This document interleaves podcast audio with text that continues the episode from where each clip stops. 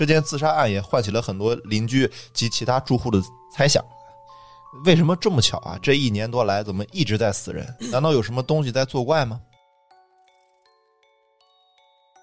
当他们回过神来的时候，发现车窗上赫然粘着一张脸皮，而那突出的物件上还挂着这姑娘长长的乌黑秀丽的辫子。昨儿晚上我看一直盯到十二点多，什么事儿都没有。就夜里我还看了一回了，嗯只不过你们楼道里灯坏了。嗯，我往外看的时候，通过猫眼看的时候，楼道里的灯是红色的。哎你哎回来跟物业说一声，把这灯换了就行了。可能说不定就是这灯的问题。哎，前一天晚上明明睡在三楼的人，这第二天醒来的时候，哎，却发现自己睡在了二楼。天上打雷打得饿，一雷打到他脑壳。奇怪，王雪来打你，哪个叫你偏话多？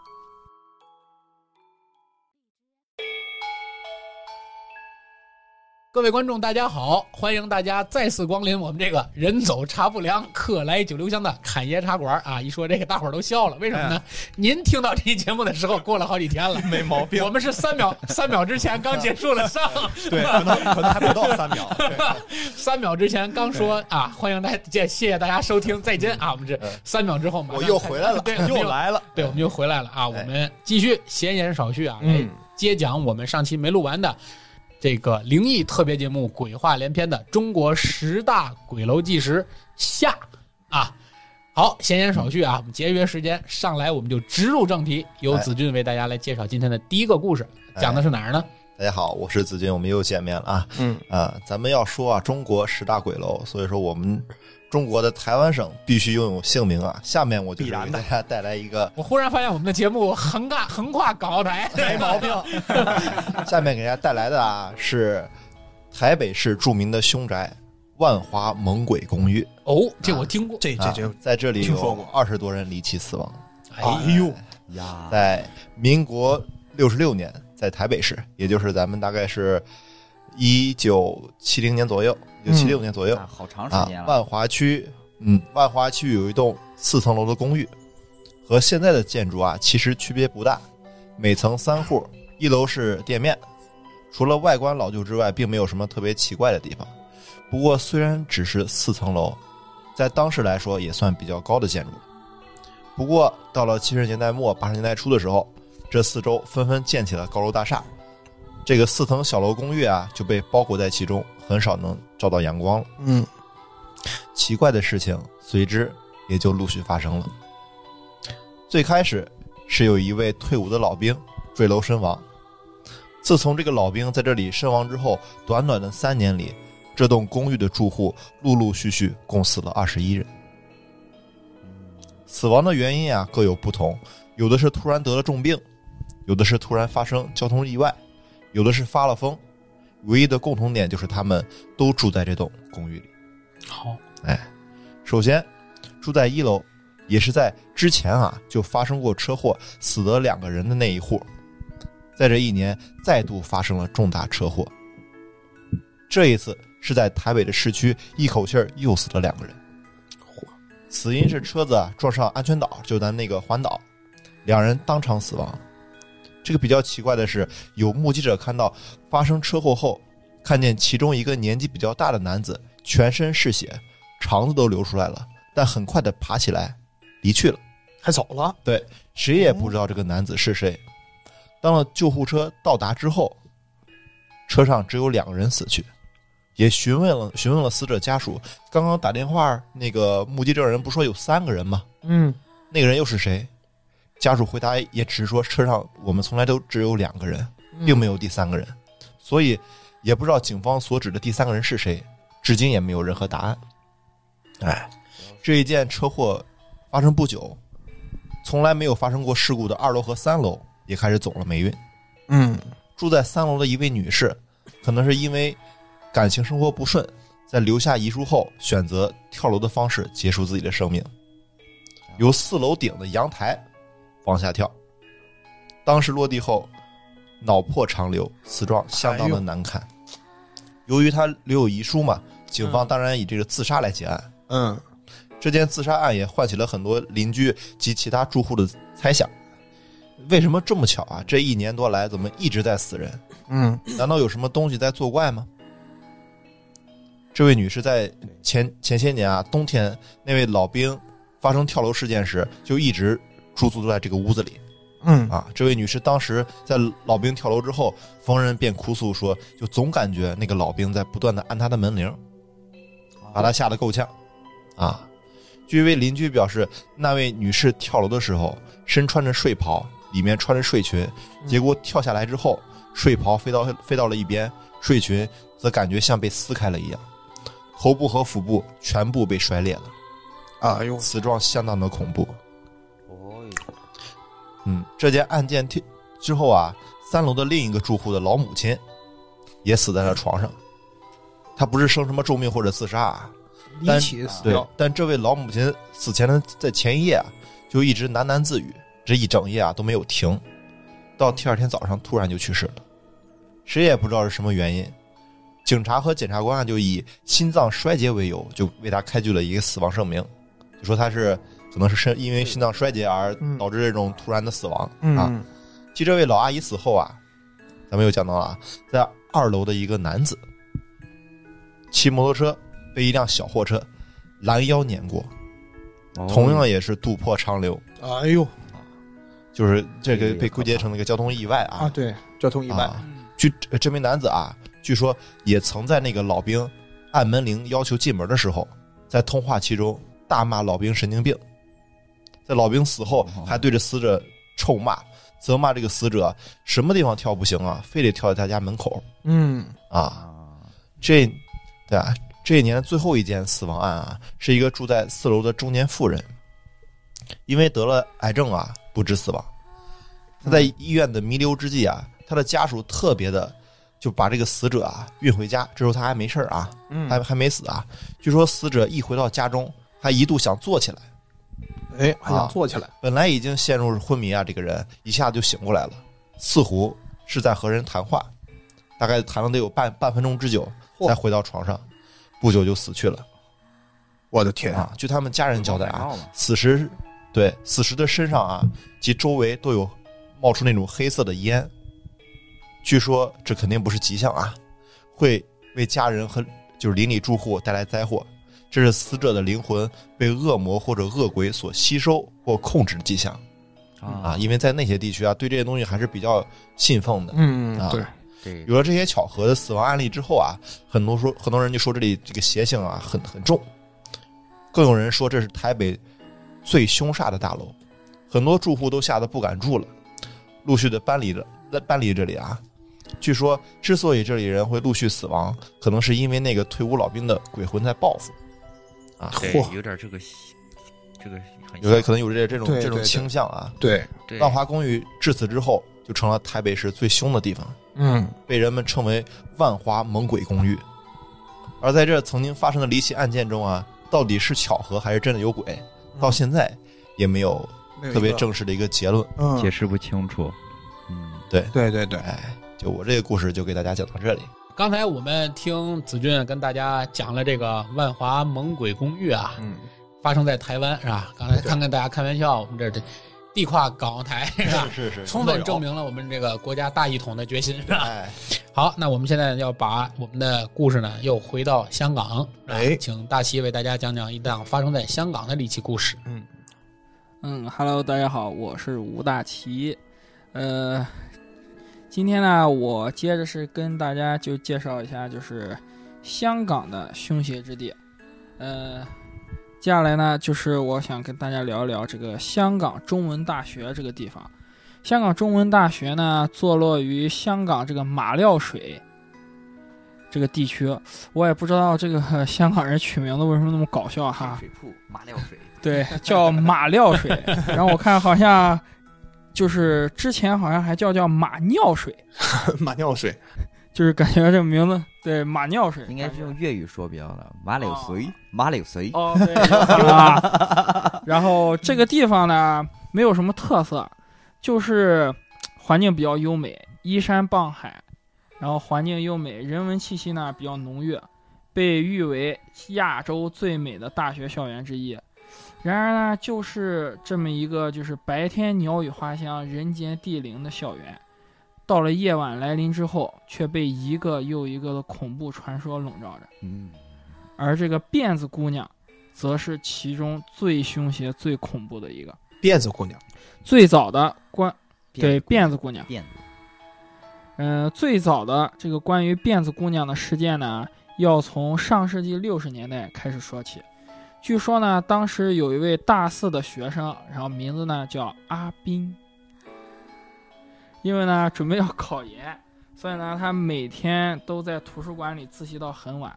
阿斌的宿舍呢一般是晚上十一点锁门，嗯又因为这个图书馆呢距离宿舍楼比较远，所以呢他会时不时的就是看一下自己的手表，注意一下时间，然后计算好回宿舍。嗯，可是呢，就在这个盂兰盆节这天，盂兰盆节就是咱们就是咱们大陆好说的就是中鬼节元节，，鬼节，啊鬼节吧鬼节，啊对对对这我明白了，鬼节啊，然后可是呢，就是在这一天，他竟然忘记了看时间，然后学习到很晚。当他走出这个图书馆的时候呢，才发现已经晚上就是快十一点了。啊，如果呢是正常走大路，那肯定是赶不上，就是肯定宿舍就要锁门了。啊，所以呢，他就想起学校呢还有一条山路，如果走那里的话，可以节省很多的时间。这条山路呢，在建校之前就已经存在了，走的人很多，但是呢，这个路呢很不好走，尤其呢是下雨天，比较滑，经常发生意外。于是呢，学校就重新修建了一条水泥路，在这之后，这条路呢就很少有人走了。只是偶尔的时候呢，就是学校的警卫会例行检查一下，走一走。路修好了不走了，嗯，对。然后这个阿斌呢，就边走边计算着时间，眼看就快到十一点了，他就越走越快。这一路上啊，是又阴森又冷清，周围呢是一片漆黑死寂，山上呢温度骤降。这个阿斌呢是越走越冷，冻得直打哆嗦，眼看就要到宿舍了。就在这个时候，阿斌发现不远处呢有一个姑娘，这个姑娘呢穿着白色的衣服，然后缓慢地向前走着。嗯阿斌就心想，说这么晚了，这个人该不会是迷路了吧？然后就加快了脚步，想要上前就问一下。而此时，这个姑娘也停下了脚步，仿佛呢是在原地等他一样。阿斌呢，出于就是说怕姑娘害怕嘛，就是因毕竟那么晚了，对他走到离姑娘三四步远的地方，就停下了脚步，嗯问道：“说姑娘，你是迷路了吗？”然后这个姑娘此时没有回头，依旧是面朝着前面的路，背对着他。阿斌呢，这个时候才注意到，这个姑娘穿着的是一条白色的长裙子，而她的头上呢是梳着一条长长的麻花辫。姑娘慢悠悠的道：“嗯，我不是迷路了，我只是比较难过，来这边散散心。”嗯，阿斌就想，这大半夜的跑这里散心，这姑娘该不会是个傻子吧？这是我自己瞎。我估计呃，然后顺着，呃，阿斌呢就顺着这个姑娘的话问，说，嗯，你为什么难过？能不能跟我说一下？然后就被告知说，没有人愿意同这个，呃，愿没有人愿意同他说话。出于礼貌，阿斌就说：“说我愿意同你说话，那你把脸转过来吧。”话音未落，这个姑娘猛地转过身来，咬牙切齿的道：“你真的愿意同我讲话吗？”当这个姑娘把头转过来的一瞬间，一幕恐怖的异象直接把阿斌吓晕了过去。原来这位姑娘的前面竟然是没有脸孔，只拖着一条跟后面一样的长长的麻花辫子。直到第二天凌晨，阿斌呢才被上山巡查的警卫发现，送至校医院后才苏醒过来。这个时候的阿斌呢，已经精神不太正常了。只要见到有辫子的女人，就会跪地磕头，嘴里还不停的说着“不愿意，不愿意”。事后，校方呢找了好几个人来询问阿斌昨天晚上的情况，才把昨天晚上发生的事情东拼西凑出来。而关于阿斌有的说呢，他被吓坏了，然后直接精神错乱，送进了精神精神病院；有的呢说阿斌被吓后离奇的自缢自杀了，用来上吊的竟然不是绳子，而是一条女人的辫子。这个呢是最早的，也是传的最比较完，也是传的比较完整的关于这个辫子姑娘的灵异事件。在查找资料的时候呢，我还找到了一些别的关于辫子姑娘的事情。呃，说这个辫子姑娘呢，会时不时的出没于这个香港中文大学的情人路上，一到午夜，她的头就会吊在树上，垂下一条长辫子。一旦有人经过，辫子姑娘就会用长辫子扯掉走过那人的脖子，来抓替死鬼。因此呢。这条情人路也被同学们私下称作叫辫子路。那究竟这个辫子姑娘为何模样会如此吓人？又何缘故会出现在这个香港大学、香港中文大学的校园里呢？关于辫子姑娘的起源啊，据说是跟这个偷渡客有关。上世纪五十年代末，咱们内地呢正在经历就是三年困难时期，老百姓的日子是苦不堪言。很多人呢都背井离乡，然后跑到了就是说更好的地方去生活了。嗯，当时的香港呢，在各个方面都比咱们内陆啊要好太多，所以有很多人呢千方百计的想偷渡去香港。啊，当时会很多人，对确实，嗯，他们中的一些人呢，会选择藏匿于就是货车，就是火车啊装拉货拉货时候的那个火车、啊火车内，然后呢到达香呃到达香港后。便会选择一处地点跳车逃走，这就是俗称的那个叫跳火车事件。而这些人之中呢，十有八九不是命丧途中，就是在偷渡的过程中失败了，被捕入狱。据说当时有个内地的姑娘，模样长得十分俊俏，她的头上呢有着一条乌黑秀丽的长辫子。因为生活所迫，她呢就打算偷渡到香港。在经历了九死一生之后呢，他终于成功了，到了香港。嗯，可想而知啊，他当时的心情肯定是无比的激动，然后满怀着对未来、对美好未来的期待。然后当这个火车呢行至这个香港中文大学附近的时候，他就按他就按照那个计划准备跳车。就在这个时候，悲剧发生了。在他一切准备就绪的时候，他。打开车窗跳下去的一瞬间，由于辫子太长，他那长长的辫子啊，就直接被车上的某个突出的物件给勾住了。然后行驶过程中，行驶过程中的火车因为巨大的压力，把他的头皮和脸皮当场撕裂开，哎呦我天红色的液体瞬间占据了整节车厢。然后被鲜血溅满全身的其他偷渡客惊慌失措地尖叫着，不停地用手呢去擦拭自己脸上的血液，可是不管怎么擦呢，都擦不干净。当他们回过神来的时候，发现车窗上赫然粘着一张脸皮，而那突出的物件上还挂着这姑娘长长的乌黑秀丽的辫子。因为这个惨案呢，发生的地点就在香港中文大学附近。因此，有很多人相信，由于死的冤枉，所以呢，这位辫子姑娘的魂魄就一直徘徊在香港中文大学校园里，久久不愿散去。而真正关于辫子女孩的恐怖传说，是则是在阿斌的事件之后。传说呢说，阿斌事件之后，经常会有人在校园里目睹到一个没有脸。头上前后都长有长长的麻花辫子的女人出没。当时呢，传说呢，呃，当呃，当然了，传说终归是传说。就算是香港中文大学本校的学生，也根本没有人亲眼目睹过这个所谓的辫子姑娘。而这个阿斌的事情呢，也就成了一个传说，真实与否呢，是无从考证的。如果你觉得辫子姑娘的，这个灵异事件就此变成了都市传说，成为人们这个茶余饭后的谈资，那你可就大错特错了。因为像，因为这才刚刚开始，辫子姑娘的灵异事件在二零一零年的这个盂兰盆节又转土重来了。而这一次，辫子姑娘竟然出现在了香港中文大学之外的地方，甚至是整个香港特区都出现了她的鬼影。妈扩散了呢。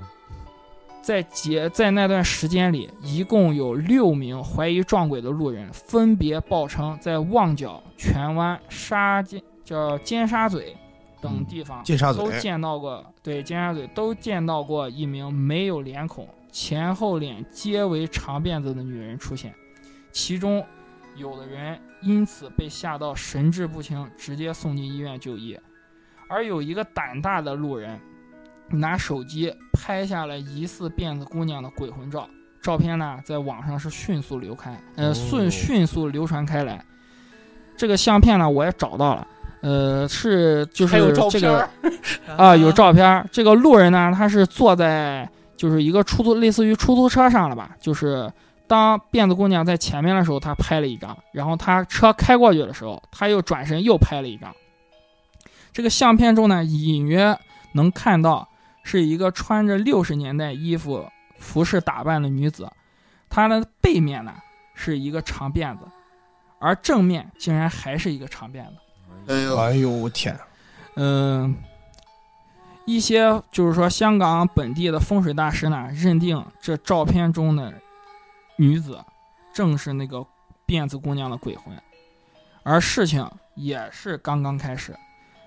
二零一一年、二零一二年、二零一四年的这个盂兰盆节上，都有人目睹过这个辫子姑娘的出现。虽然出现的地点不同，但是形象都是一样的。目击者和辫子姑娘都是有一定的有都是有一段的距离。当这个叫什么目击者发现她之后，辫子姑娘会在一转角，呃，会在那个一转弯的时候就会消失不见。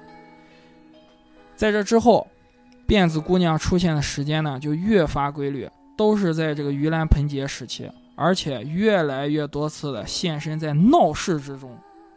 多名的市民以及风水大师都认为，可能是因为梦盂兰盆节的时候鬼门大开，嗯，这个辫子姑娘呢出现呢是为了寻找替身，所以呢很多很多的这些就是说风水大师都会在盂兰盆节就是开始之前就会提醒广大的香港民众说要注意小心，要在家待着，不要出门，要小心这个辫子姑娘。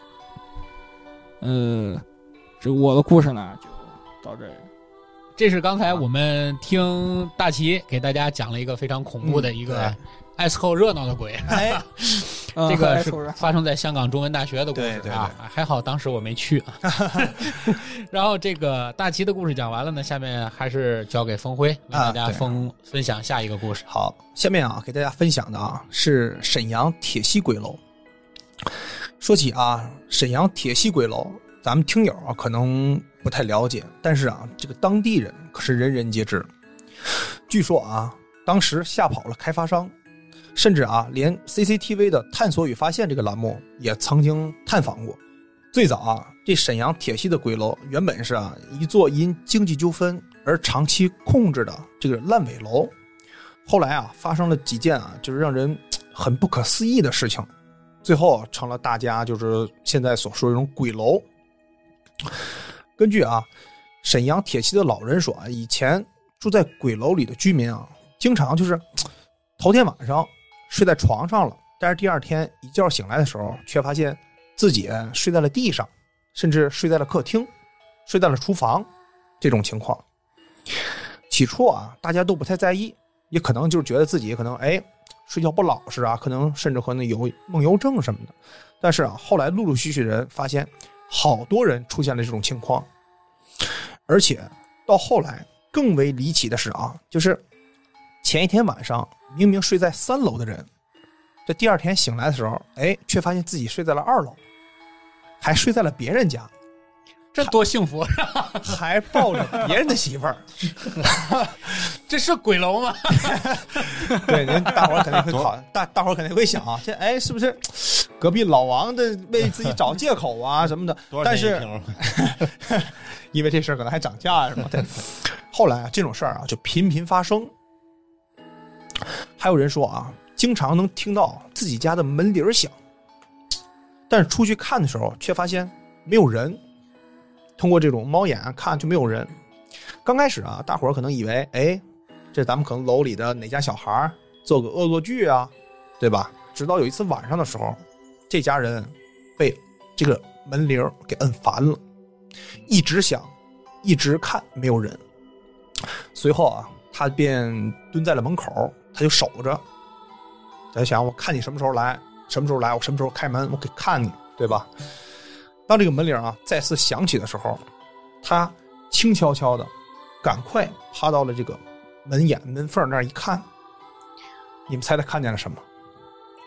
他看见了一个红彤彤的一个模糊的人，模糊的人模糊的人影啊，正在往里看，眼睛是血，是血红血红的，特别特别红。而且据说这个楼啊，以前是高丽的坟场，在盖这个楼的时候，从地下还挖出过一具女尸，也是一身红。据说啊，这个事儿可能跟这个女尸可能有一定的关系，大伙儿可能是有联想、有猜测。更吓人的是啊，这沈阳啊，这冬天一般黑的都比较早，因为大伙儿也可能知道啊，冬天北方这块黑的可能都比较早。对，下班回家在走过这个楼道的时候啊，总是感觉有一个模糊的影子在移动。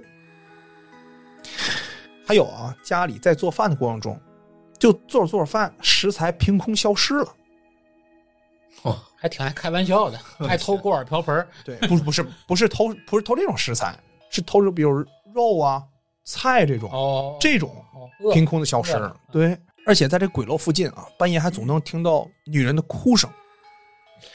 有的房子啊，就明明没有人住，但是还有的房子就是，哎，窗户你假如今天看是开着的，但明天看，哎呦关上了，嚯，自动的开关，这是让人非常诧诧异的这个事情。后来啊，从这儿以后，这个铁西的鬼楼可就传开了，住这儿的人啊，就陆陆续续的也都搬走了。后来呢，就是因为有搬走的人呢，有新来的人，新来人可能比较年轻啊什么的，他们不怕这事儿，但来之后发现啊，在这住了一段时间之后，也频频出现这种事情。入住没多久之后，他也搬走了。后来啊，经历了几次这种，哎，老的走，新的来，老的走，新的来这事情之后，再后来就没人愿意来了，因为总出现这种让人很诧异、这种不可思议的事情。就到现在，铁心那两个鬼楼还在那里，但是已经成了空楼了，已经就是成了两个空洞的楼房矗立在那里。没像青岛鬼楼一样改成快捷酒店他。没改，没改，现在还矗立在那儿。后来啊，据那个沈阳人说啊，就是这种流浪汉宁可睡在街头，宁可睡在桥洞，也不愿意在这个楼里面借宿一晚。感觉在里面总是感觉阴风瑟瑟的吹着自己的后背。后来啊，政府也因为这些事情越传越烈，也不敢拆这个楼，嗯也一直还在那儿。后来有一部恐怖的影视剧，叫《你的背后有只眼》，大家可以搜一下影视剧啊。这个做了个广告是吗？这不是 你你的背后有只对，你的背后有只眼，这是一个脑筋急转弯儿，你的背后有只眼，就是是菊花吗？好破梗啊！这个完了，是个灵异节目，我们是不是该严肃肃一下？一定要说一下。对这导演起的什么破名字？这你的背后有只眼，你不行，改名以后叫有双眼。哎，对，有双眼，有双眼就人人背后都有眼。哎呀，后来啊，就为了营营造这种真实的恐怖氛围和恐怖气氛，然后还专门晚上在这里取了个景。后来啊，还拍了这个鬼楼的一些内部照片儿咱们啊，就是想看的这种听友，咱可以在某度上可以去搜一下这些内内部照片。反正我是说的很隐晦啊。对对对，因为没给赞助费，因为那个我说实话，我胆子可能不是那么特别大，我没敢看这些图片。咱们细心的可以去某度去搜一下，看这个看一下这个片儿。后来啊，这事儿就不了了之了，以及一直到现在两栋楼也是空的。这其就是实其实也不知道是由于铁西鬼楼引出来的一个民间的鬼故事，还是由于这个人们要把铁西鬼楼给形容的比较恐怖，所以引用了一个民间鬼故事啊。我之前听过一个故事，就是说曾经有一个楼里头嗯闹鬼啊，是一个也是你说的这种红衣女鬼嗯，啊。然后呢，她晚上爱游荡在这个楼道里是吧，嗯然后呢，有一个人住在这个楼里，听说听说这个事儿以后呢，也是类似于像咱们这个做后期的小一一样，哎，不怕鬼，胆儿特别大，一总胆儿大，就说我得去破个这个梗，是吧？我就不信人人背后都有眼，是吧我就没有。哎，他就他就那挺难受的。哎，憋得慌，没有眼憋得慌。他本着一个貔貅的态度啊，就去就去破这个梗，哎是吧？结果呢，当天晚上。他就他就说你要在楼道里游荡，我肯定能通过猫眼儿看见你，反正还有门隔着了嘛，嗯对吧？我也不怕。他就过一会儿在猫眼儿看看，嗯过一会儿在猫眼儿看看，因为他觉得，反正你要楼道里有人，肯定楼道里声控灯嘛，对吧？对对声控灯会亮会亮，对吧？然后你但凡灯亮了，我就能看见你，对对吧？我要能看见你，证明你是个实体，你是实体，我就不怕了，哎，对吧？你要灯都不亮，那证明你是个灵体，哎，那我是伤不了你，你也伤不了我，对，谁好谁碰不着对吧？反正那就无所谓。哎这这个概念其实是很多不怕鬼的人的一个根本概念，是吧？然后呢，他就晚上过一会儿呢，就去看看，因为下班的时候可能人来人往比较多，这楼道里头这灯啊就时明时暗，时明时暗。嗯然后这哥们儿呢，哎，他就一直也不害怕，是吧？嗯一直也不害怕。然后呢，这时候一点一点往后推进吧，嗯一直到了夜里，这楼道里就越来越没什么人了，等于这个声控灯呢就一直是暗着的。嗯。然后呢，他怕声控灯亮了以后，他猫眼发现不了，啊，他就把他家里所有的灯都关了，哎，他就坐到那个单元门跟前儿，就说只要猫眼外面的灯一亮，那个猫眼就能透过来那个光，光他就，赶紧看。然后呢，十二点嗯，夜里十二点，没有任何反应，没任何反应，十二点半没有任何反应也，没反应，他觉得这肯定假的，假的，睡觉 是吧？然后呢，由于呢他等着的时候闲的无聊，就坐在那儿喝啤酒、抽烟、喝啤酒。夜里烫头嘛，夜里的 于老师，这个，哎，这个夜里头要起夜，嗯。起夜的时候呢，天都快亮了，差不多三点多，嗯。啊，三点多起夜。起夜的时候呢，上厕所出来一关厕所灯，啪，发现外面那个灯。就是声控灯，楼道里的声控灯亮了，啊，哥们儿赶紧就胆儿很大，就够也够虎的，虎的，马上就跑过去，趴到那个猫眼往外看。嗯，这一看呢，他就有点迷糊了啊，就看到外面血红色一片，就是这灯是红的。红的，他说他他娘的这个楼道里灯坏了，嗯，楼道里灯肯定是坏了，嗯就是完他就红火了嘛，对吧？可能是也也许是什么这这个钨丝啊哪出问题了，第二天到物业要去报修，报修，进屋就睡觉去了，嗯是吧？然后呢，这事儿没事儿，第二天就跟他一朋友就跟他讲这故事，嗯这朋友就说你们你们这你租这房子没事儿你住你的，一点也不吓人。嗯，什么事儿都没发生。朋友说：“你确定吗？都说这楼道里 一到晚上就有人溜达。哎，我昨儿晚上我看一直盯到十二点多，什么事儿都没有。就夜里我还看了一回了，嗯只不过你们楼道里灯坏了。嗯，我往外看的时候，通过猫眼看的时候，楼道里的灯是红色的。哎你回来跟物业说一声，把这灯换了就行了。可能说不定就是这灯的问题。哎，然后那哥们说：“我们说这红衣女孩啊，她长着一双红色的眼睛。哎呦我天，你看见外面是红色的，一直是眼睛证明他对眼她对着猫眼也看着你。”呵，哎呦我天，我我鸡皮疙瘩又起来了，我因为它是透明的嘛，是吧？就是鬼魂半透明嘛，所以他看见是一个红色，这人胆儿对对对大是吧？我的天，当然这瞎编的故事啊，脸对脸了呗，就。对，隔着一扇对。隔着一扇门，脸对脸，对，我的天，所以这个正好我们就借他这个故事啊，对对，我们又讲了一个题外话，所以我们现在呢。来聊聊世界上两大知名液体哈、卖的最贵的两种液体，一个是日本的 SK two 哈、啊。一个是中国的茅台，是吧？所以有一个故事跟中国的茅台有关，我们就把这个故事交给我们的妖姬啊，对来给大家分享一下跟茅台有关的故事。嗯好的，大家好啊，大家好，我又来了啊。虽然说你们觉得是很长时间，但我觉得很短。呃，我给大家带来这个第二个故事呢，就是这个在贵阳茅台大厦的一个故事。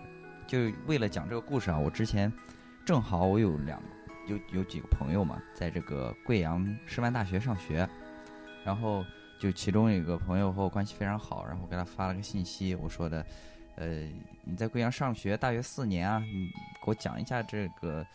呃，这个茅台大厦吧，应该也全国也比较出名的一个鬼楼嘛。然后我给他发了个信息，他说他给我回答了一个好，然后我等了他三天，一个字儿都没发给我。这就是你的鬼故事是吧？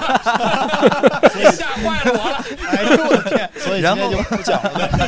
我都瑟瑟发抖了。直到就是咱发稿为止哈，就是他还是没给我发。呃，中间我也给他打一次电话，我说，嗯我说我说怎么样？就是您这还能不能行你这故事还能不能行啊？他说没问题啊，我这 我这整个我我组织茅台一下大厦的我给你我给你发语音。我说你给我录个音吧。他说你发语音，我给你发语音，你听。然后一个也没给我发，所以说这个资料啊还是我 还是我在网上啊，就是各方面啊，呃，包括呃找了别的朋友，然后知道了听就听到了一些这个故事，给大家分享一下。还好你不都是这样的朋友，你你这个朋友是不是在茅台大厦消失了？哎，他可能给我托了个梦，托了个梦，这主要是。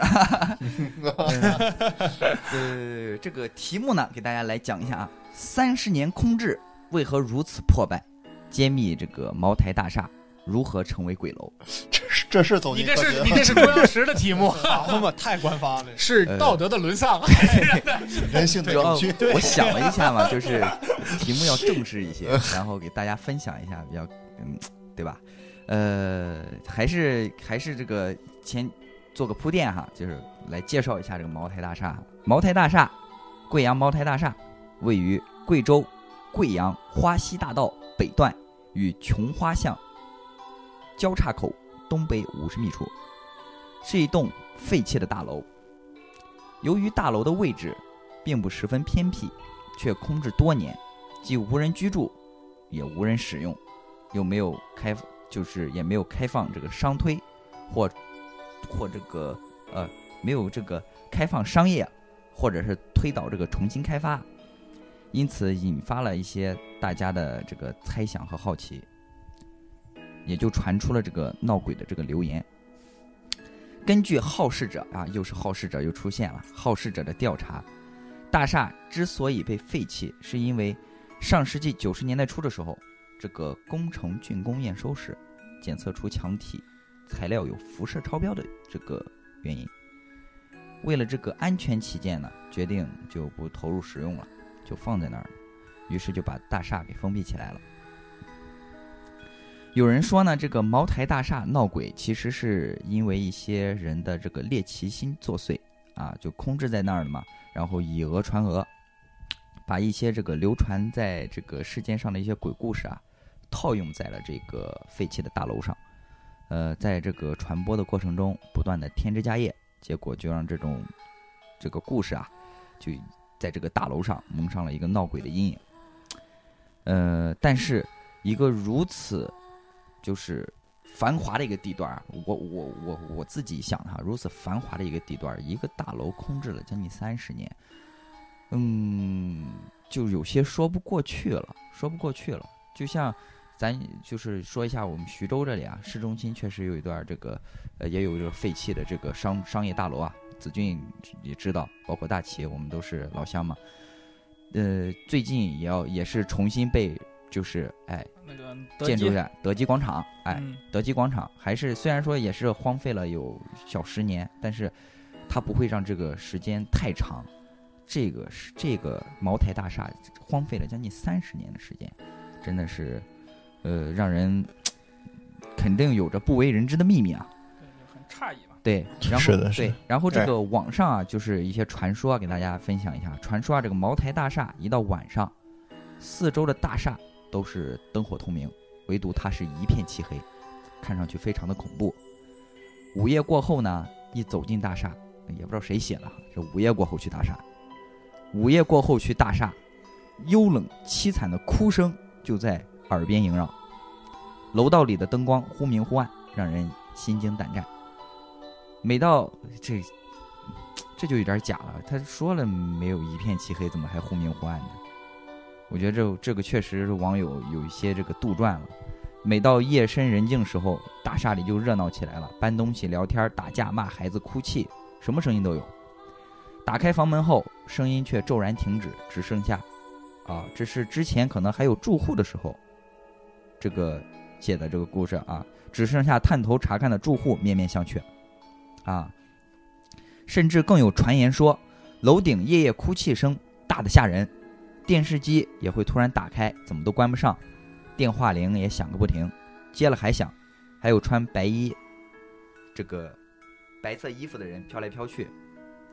啊，这个事儿我感觉这个这些这怎么故事确像那实是有一些南京路和惊悚鬼楼合在一块儿，有一些这个合在一起，这个被被拼接的感觉啊。所以说这个 不急不急，我在后面的故事里会跟大家集体辟谣啊。啊，呃，所以说所以说我哎，我之后的这个故事就就比较不错了，可能这个市面上就不太有人听到过了。就是大家在这个网上会看到一个，哎哦，哎，还好，其实这个我也是听别人讲的，也是东拼西凑的嘛。这个这点儿就是很少，你基本上是查不到查不到的。就是呃，我们会在这个网上一些材料当中啊，看到一些，就说这个呃，这个楼道里面的这些事情，就是有一些这个爱探险的伙伴啊进入大大厦的时候，呃，然后看到就是比较著名的就是有一首打油诗，叫呃天上打雷打得恶，一雷打到他脑壳，奇怪王雪来打你，哪个叫你？偏话多？这个大家可以在这个百度上搜这个鬼搜这个呃茅台大厦时候，就会看到有一个探险者在这个电梯旁看到了这个打油诗，看到这个打油诗，然后这个莫名其妙这四句话，让你不知道他是想表达什么，确实也看不出来他想表达什么，这就牵出了我们的故事，哎，牵出我们故事了。呃，这得从上世纪九十年代初一场冤案开讲。当时啊，有一款酒非常的好喝，而且市场的反响是非常的好。这个酒不知道大家听说没有过啊？叫贵州醇。贵州醇，对，贵州啊，这我知道，贵州醇这酒我知道。对，贵州醇，虽然也是国营酒厂出来的，呃，叫贵州醇的这个酒厂呢，呃，当时哈规规模不是特别大，也就是一般的国营大厂。然后这一款他们推出的这款酒叫贵州醇，是酒厂的一个主打的产品。当时怎么说呢？火到一个什么程度呢？就是在这个呃长江以南，一提到贵州醇，基本上是无人不知，无人不晓。嗯呃，九十现在这贵州醇价格也不便宜，对对对，嗯，呃，一直也嗯也不错。就九十年代初的时候，销售额就数以亿计现在现在没有之前那么火了。啊，没有那么火了是吧？就是九十年代初的时候就数以亿计了。就在这个酒厂生意如日中天的时候啊，市面上突然出现了一种仿冒的贵州醇，仿冒的贵州醇，整体的对哎不，我们可以说它是假酒，但是呢又不一定啊。你听我讲完，哎不一定，把这个不一定记住啊。整体的外形几乎是一模一样的，而这个近乎雷同的贵州醇的酒是哪里出厂的呢？茅台酒厂。哦，茅台酒厂出品的一款酒，几乎和贵州醇是外形雷同。就是茅台仿制友商。哎，所以说这个假酒这两个字就不不太合合一了。就是茅台这个酒不是假酒，对，这是茅台厂出的，只是它的外形各方面很像这个贵州醇。然后这个贵州醇这个酒厂肯定就不愿意了呀，就，呃，它是贵，应该是贵州的哪一个市的，呃，在那里开的一个酒厂，然后就联合自己市里的领导啊，去省里去告去，就让市里领导去撑腰，然后一起去省里去告，通过想通过这个上面的一些压力，来给自己撑腰。毕竟当时说实话，茅台酒厂当时就在全国乃至世界哎。都是实力非常强的一个酒厂了。嗯，他如果不就是说说白了，如果自己去解决这个事情的话，就是以卵击石嘛。所以说，只能就是借助这个上面这个施压来想去解决这个问题。但是 说实话，这个事儿可想而知，就是嗯，上面领导遇到这种事情啊，就是手心手背都是肉。毕竟茅台是大型企业，呃，他们厂呢也是国营厂，贵州纯和茅台之间的这个恩怨，曾经在网上一度闹得也挺火。，对对，就是闹得也挺火。然后这个事儿呢，就轻描淡写的给压了下去。然后这个茅台这个酒厂也就欠了省里一个人情。然后之后这个两个酒厂啊又打官司啊，然后又发生之后一些事情，咱就不过多赘述了。如果有这个好奇的小伙伴，可以去呃网上去查一查，就是这些事情，呃，这是有历史根据的啊。然后呢，这个茅台已经在全国白酒市场处在了一个非常霸主的一个地位，然后正好呢，省级领导也认为，你这个茅台酒厂光在这个你的老家遵义啊风生水起，却在省会贵阳啊没有任何的存在感，这怎么能行呢？所以说呢，就要求茅台出资，说你你在这个咱的省会城市建一个地标型建筑吧，就建一个茅台大厦吧，以你冠名来作为一个地标。呃，在省会这个城市建一个地标型的建筑，也有利于自己的宣传和扩大影响。所以说这件事情就很顺利的就承接下来了。那么说，当时这这么大的一个建筑啊，这个建筑的活包给谁了呢？没有当时的一把手拍板，这件事儿是肯定是定不下来的。而这个一把手呢，是谁呢？就是当时的这个书记，叫刘书记。所以当时这个刘书记把这个活给了谁呢？就是，就是这个故事咱开头这个打油诗里说的这个王雪。这也是传说啊，咱没在这个贵阳待过啊，不知道有没有贵阳的朋友是听没听说过？就是说当时这个王雪非常不简单，传说他这个王雪啊是一个黑道大哥的一个姘头。这个茅台大厦呢，便由这个王雪名下的这个建筑公司负责建造。大家想想，这个黑社会盖大楼哈，嗯，这个中间产生的这个纠纷那多了去了。嗯，可能之前这个黑社会这个也比较原始哈，他们这甭管什么问题，就是习惯使用暴力来解决，比如不给下面的小公子结账啊，克扣物料啊，甚至大楼里的这个硬件设施啊，比方说，呃，电梯装上了不给人结账啊，呃，就是有些什么刷墙啊、刷漆啊，人活干完了也不给人结账啊。这要是有人来要钱，直接翻脸。所以下面的人也是敢怒不敢言，真有那个缺钱的过来要账，钱没要到不说，最后还挨顿揍。直到这个大楼的竣工，这个楼里是冤死了整整一十七条人命。其中呢是有上吊自杀的，有出事故摔死的，哎，种种原因啊，在里面死了一十七个人。所以在这个正式入住之后，不管是楼下的商用办公，还是楼上的住宅，全都是这个怪事儿不断。而茅台集团也早就看明白了，早早的就退出了。啊，毕竟人是大集团，就是茅台大厦，也就是挂了一个茅台的名字，其实呢，最后和茅台是一点儿关系都没有。嗯最后只剩下这一群黑社会在这里为非作歹了。直到有一天，这个王雪呢在楼下等电梯，碰到了被拖欠工程款、走投无路的一个小老板，然后呢，这个小老板就指着他鼻子骂，就是你整天就干这种丧良心的事儿吧，早晚有一天你得横死，你得遭雷劈。王雪是谁了？他肯定他不能受这种委屈啊！一抬手，哎，就让自己手下的人把人给揍了一顿。嘴里还反正不饶人儿，呃，骂他啊、呃老不死的，看你嘴硬还是我拳头硬。把人打完，正巧这时候一电梯来了，王雪一脚前一脚后，刚进电梯，就听咔嚓一声，当场被漏电的电梯就电死在了那里，就很巧啊，直接就被电死在了那里。据说这件事儿发就是这件事儿就是茅台大厦从有人居住到全盘无人的一个分水岭。哎，就从这开始之后，茅台大厦就开始变成一座废楼了。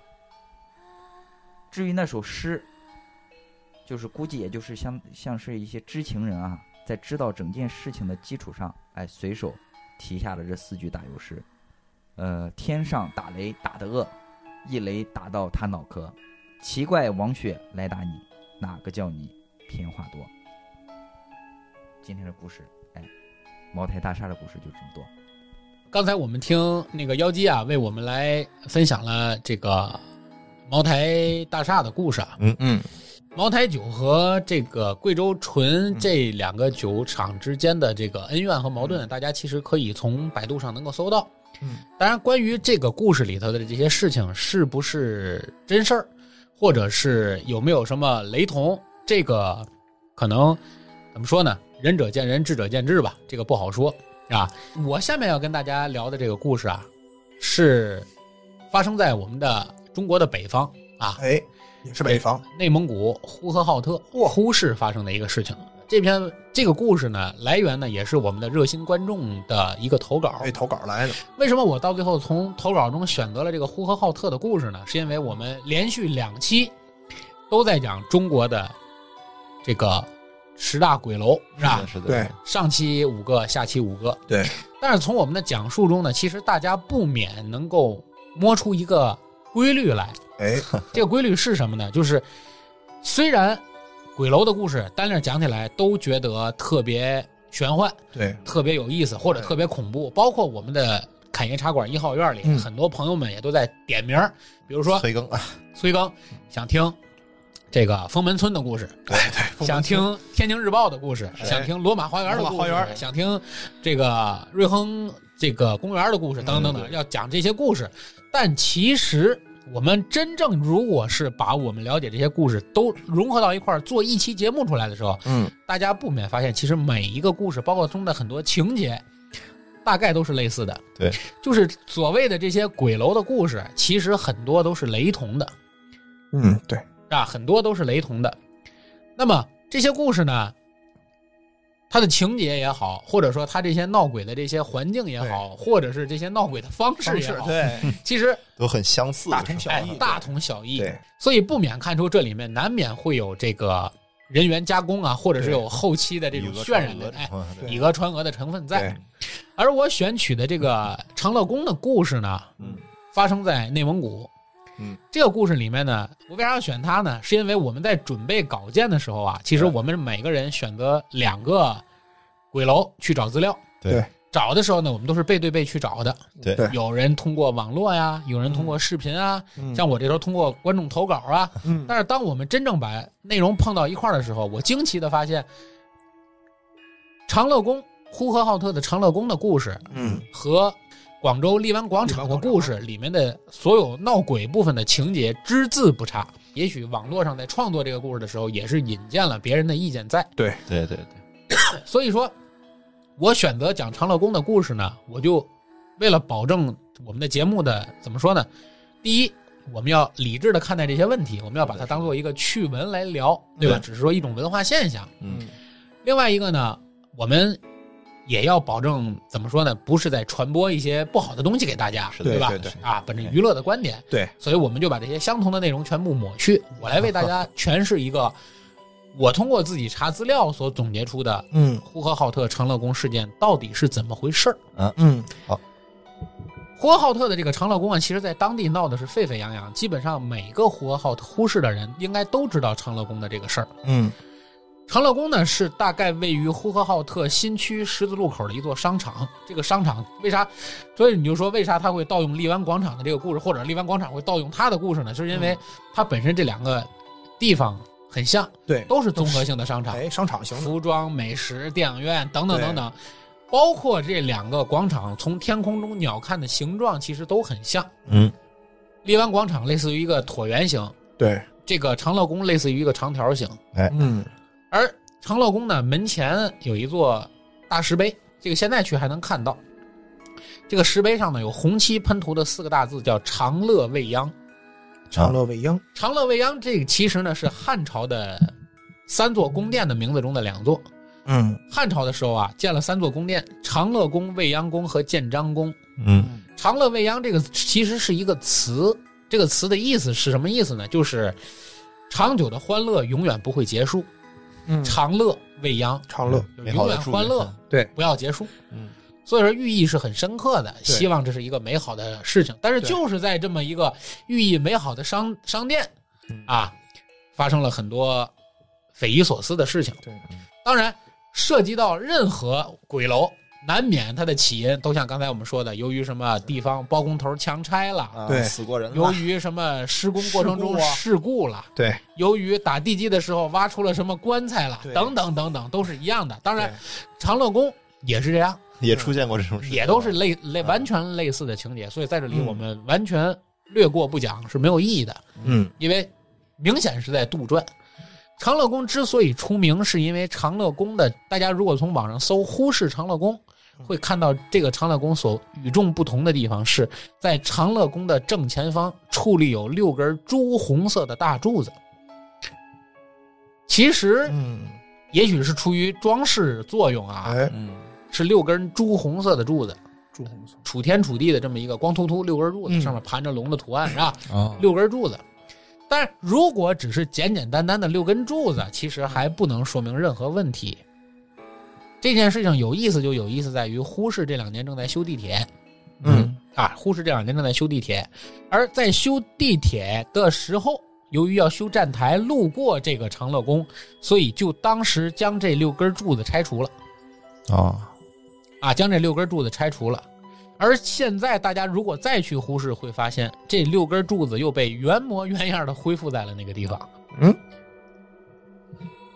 所以这就是这件事情的稀奇之处，就是你哦既然因为修地铁拆了这六根柱子，啊，又恢复了，所以呢，对我本着一个好事者的心情啊，我就从正反两方面去搜了相关的新闻。首先，我要看看呼市的官媒上是怎么报道这六根柱子的啊。我查的凤凰网，查呼市当地的报纸，等等等等，上面说呢，就是因为他们认为这长乐宫跟前的六根柱子类似于一个呼市的地标性建筑，哦，当地市民对于当时修建地铁拆除这六根柱子颇有微词，哎，很多热心的市民呢给市政府写信，希望能够恢复这六根柱子。哦，所以当时这个呼市的市民，呃，市政府为了迎合民意，在修建地铁完成之后，按照民意的要求，又恢复了这六根柱子的建造。哦，这是官媒的统一答复。所以以至于我在网上搜到所有官媒的文章所报道这六根柱子，嗯，基本上的描述方式都是一样的都。是一样的，这是我们从正方来了解这个事儿，是吧？但是同样，我们毕竟是一档灵异节目，我又要看看这六根柱子到底就是编故事，你也要知道它是怎么编出来的，对不对？对对，我要去查了查这六根柱子到底是怎么回事儿。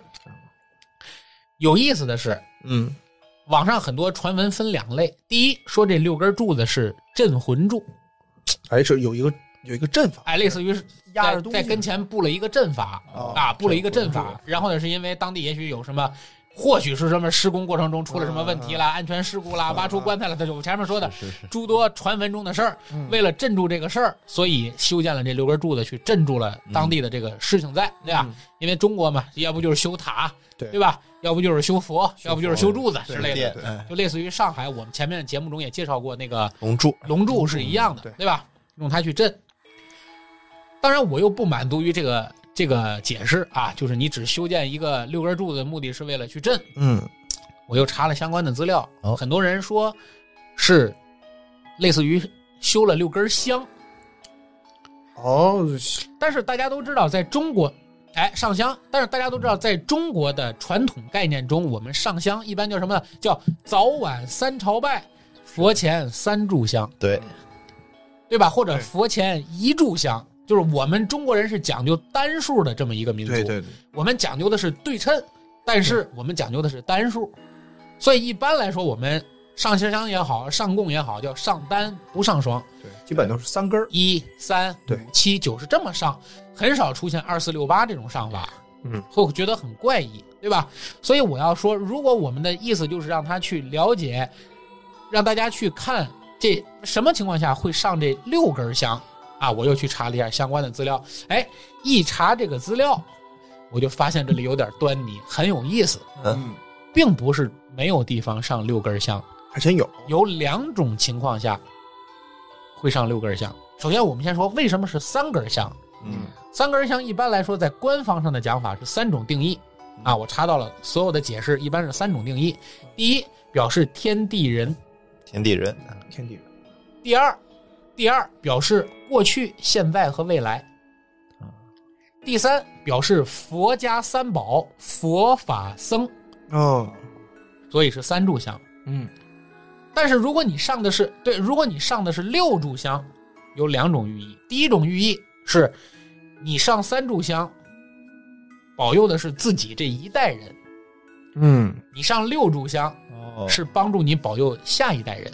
但是就这个事儿呢，我又咨询了一下我朋友里头一些研究佛法比较啊。专业的，不是说那些盲目的佛教，嗯。哎，所谓的江湖佛教信徒，对吧？？是专业的、真正有研究的人去嗯。真正人家把这个作为一个文化现象去研究的，人家告诉我，如果你真的是保佑两代人去上香，你的这三根香应该是三三前后排列，哦，两排，两排，三根一排，三根一排是三根前后排列，嗯，而不是像这个长乐宫六根并排，不是这样的。嗯，而这就是我要讲的另一种情况下，哎，什么情况下六根相并排放呢？这讲到了一个神奇的职业，也是在无数电台里讲到的，是嗯东北的出马仙。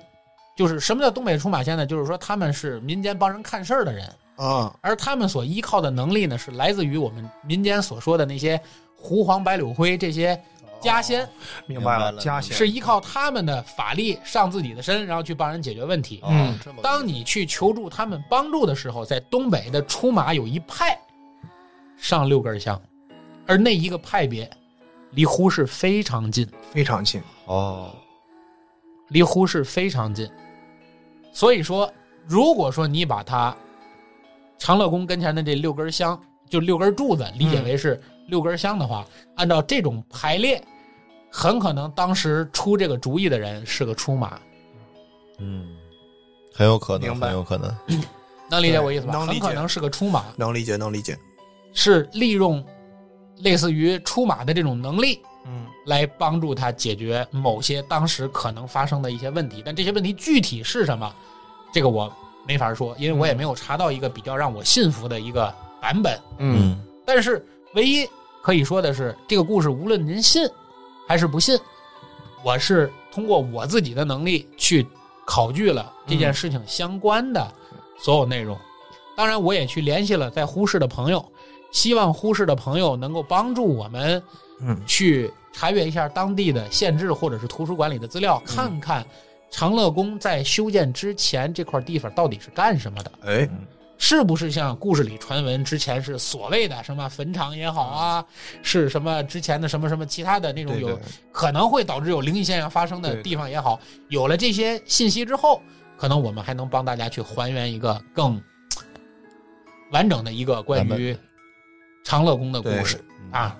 但这里我们只是借助于这个跟大家聊聊这些原因，就是说，中国要聊起来鬼楼远不止十个，对，肯定的，对吧？而且我们的兄弟电台呢，呃，黑水公园儿嗯，啊，在前一度呢，也是做了一个关于世界上的一些著名鬼屋的这么一个话题。所以你把中国，我们就对应着它，我们做了一个中国的类似于鬼屋的这么一个话题，嗯，就远远要不止这十个，要多，得多对吧肯？定的，它们的产生呢，肯定都有各自的原因，对吧？有的是因为可能我们所说的风水不好啊，因为这个风水本身它也是有一定的科学概念在里面，由于这个地方的地磁场啦或者由于它的环境啦，或者是它的温湿度啦，等等等等，让人觉得不适宜居住了，所以大家都搬走了。啊，有各种原因导致了这些住房的空置，所以产生了所谓的这种鬼屋的现象。这些鬼屋的真正产生究竟是什么？是不是因为这些神神鬼鬼？可能到现在来讲已经不得而知了，啊，已经不得而知了。那么，关于这个所有的这些神神鬼鬼的故事，所形成的这些鬼楼，是不是现在依然存在？因为嗯我们也不可能一个地方一个地方的去考察，或者一个地方一个地方的去为大家去调研啊。嗯，包括在网络上搜索啊，可能我们所得到的也是一些不知道是真是假的一些照片啊，包括刚才大齐所讲的那个香港的那个辫子女孩儿嗯那些照片，到底是人工处理过的还是真的拍摄到的，也不知道。对吧？我们只能说它是一个。我们不能说是我们的美好愿望，是吧？只是说大家可能是一种文化需求所产生的这些啊灵异故事。对。对，但是我相信我们利用了一个脱敏疗法，就是帮着大家把这么多的鬼楼真正挤压到一期来给大家讲的时候呢，可能听到这儿大家也就觉得不恐怖了，对是的，是的，对。吧？也就觉得哎，也就麻木了，对吧？哎，所以而且也都找到了一些关联，可能觉得曾经让我们觉得这些谈之色变的鬼楼，好像真正聊到这儿，也觉得好像也许里面存在着很多人为加工的因素对对。在。但是你到后面忽然想起某某个鬼楼的时候，你还是会感到毛骨悚然。毛骨悚然。哎，还是可能会感到让你这是我的感觉啊。对，现 在对，可能会感到让您有一些，可能沙发都湿了。对对对对对，可能还是会感觉到一些比较怪异的事情，对对是吧？故事聊到这儿，我们为大家准备的中国十大鬼楼嗯也就都完全讲过了、啊，也都讲完了。那么，作为我们的这个系列节目的第二期，就是十这个我们的这个鬼话连篇系列节目，对吧？中国十大鬼楼的下，哎。我们同样在这期节目也为大家准备了我们的这个幸运观众的抽奖。小礼物，对，精美礼品，在这期节目下方，在 A P P 荔枝 A P P 嗯。啊、喜马拉雅、网易云音乐和小宇宙这四个平台收音，如果您是在这四个平台呃收听，嗯，那么您在这四个平台的任何一个平台下方给我们留言啊，嗯。留言是这个“侃爷茶馆送送福利”这七个字，嗯，我们就会从给我们留这七个字的所有的听众里面啊，用我们的机选方式，哎，抽出十五名幸运观众。对。对。啊，三期啊，一共三期。对，一个是我们海盗的那期话题，对，然后是我们十大鬼楼的两期，两期，三期一共四十五名观众。对，嗯。然后我们会从这四十五名观众中再机选出我们五名幸运观众，在获得我们的这个幸运奖品，就是我们和乐高合作的这个钥匙坠儿的同时，嗯，再加送我们新制作的凯爷茶馆的帆布袋，环保帆布袋作为我们的新年礼物啊，，哎这我见到了特别的精致。非常棒，恭贺新春给大家哎啊，谈不上精致吧，因为毕竟也是首次做啊，后面我们还会继续优化，对吧？嗯，但是毕竟是首批作品，对而且是吧？把它送给非常实用，而且，哎，把它送给大家。嗯然后呢，呃，也希望观众在听到我们这期节目的时候呢，能够积极的和我们互动。如果您有更多的故事啊，希望能让在我们节目中呢来讲解您的故事，或者和您分享，也希望您能够投稿到我们的邮箱，对。侃爷茶馆的全拼艾特嗯。幺六三点 com，、或者关注我们的微信公众号，搜索“侃爷茶馆”，加我们。然后呢，如果想加入我们的听友群，嗯，侃爷茶馆一号院，对。啊，现在已经快要满了啊，我们会在今年准备开设二号院和三号院，哎。啊，每天大家都有话题啊，每天大家聊的都很热闹，是是吧？我们您在公众号上联系我们的小编，也会有专业的小编拉您加入我们的专业听友群，和我们每天互动。对啊，我们的所有的主播都在这个群里面哎隐藏在群里，时不时对对的出来和大家见个面啊。呃，听大家听到这期节目的时候呢，应该春节快要到了。啊，应该是春节快要到了。如果没有意外的话，应该这期节目也是我们在牛年春节前的最后一期节目。嗯，春节可能就要播放我们为大家制作的那期特别节目了、哎啊，给大家拜年的一期特别节目。嗯那么在这里呢，我们利用这期鬼故事的节目啊，预祝大家新春快乐啊，万事如意，心想事成，阖家欢乐。牛气冲天，哎，牛气冲天！对对对对对，太棒了牛气冲天，也是在这么一个疫情防控阶段嘛，可能每个人还是有一定的压力的，是吧？哎，希望大家能够做好个人防护，能够平平安安的度过我们的农历春节。对，好，好吧，嗯这期节目时间也不早了啊，呃，录到这里还是有些不舍啊。再见面，可能再听到我们的声音，那就是哎到了了牛年了啊，到了牛年了，嗯，是我们中国哎中国中国真正的新年了，嗯是吧？那么闲话少说，敬请关注我们的牛年特别节目，主播大拜年的。年终奖这么少，你就别听了。我们这期特别节目啊，嗯，OK OK 啊，节目录到这里，该跟大家说再见了。这这一期节目啊，我们的鬼话连篇中国十大鬼楼探秘下就跟大家聊到这里，各位听众朋友，再见再。见。拜拜再见